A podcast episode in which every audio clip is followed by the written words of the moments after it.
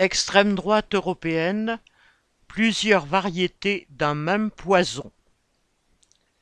Sous le slogan Libérer l'Europe, entre guillemets, Matteo Salvini a réuni à Florence, dimanche 3 décembre, les représentants des partis d'extrême droite qui composent le groupe Identités et démocratie au Parlement européen.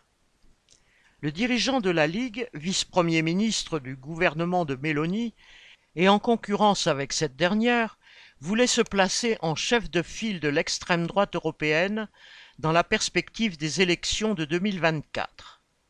Certaines têtes d'affiche de la xénophobie, comme le néerlandais Gert Wilders, dont le parti vient de remporter les élections aux Pays-Bas, ou Marine Le Pen pour le RN, ont préféré ne pas participer à la grand-messe orchestrée par Salvini, ne voulant pas choisir son camp plutôt que celui de Meloni, dont le parti, Fratelli d'Italia, fait partie d'un autre regroupement au Parlement européen.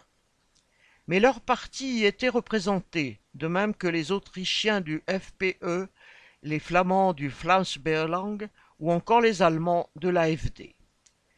Tous ont bien entendu le même fonds de commerce anti-migrants, désignant ces derniers comme les responsables de toutes les difficultés dans la vie des classes populaires. Mais chacun a également sa petite obsession crasseuse particulière, qu'il a pu développer à la tribune. Ainsi, le Roumain de l'Alliance pour l'unité des Roumains, Georges Simeon, s'est ému de l'offensive de la gauche, citation, qui veut supprimer les nations et la famille naturelle, et des dégénérés qui veulent nous interdire d'utiliser les mots père et mère. Tandis que Kostadinov, à la tête du parti bulgare Renaissance, s'érigeait en défenseur de la pureté de la race européenne qui serait menacée d'extinction et de grand remplacement. Tout aussi xénophobe, Bardella, pour le RN, s'est fait le champion d'une Europe ne voulant devenir ni, la proie de Washington ou de Pékin, ni l'hôtel cinq étoiles de l'Afrique.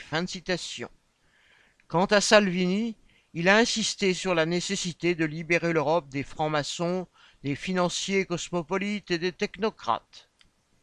Un peu partout en Europe, l'extrême droite se sent autorisée à développer ses thèmes les plus nauséabonds, d'autant plus facilement que le monde politique et médiatique officiel multiplie les discours désignant l'immigration au mieux comme un problème, au pire comme un danger. Les travailleurs d'Europe, d'où qu'ils viennent, n'ont aucun intérêt à suivre ces charlatans d'extrême droite qui leur désignent toutes sortes d'ennemis pour mieux protéger les exploiteurs dont ils défendent les intérêts. Nadia Cantal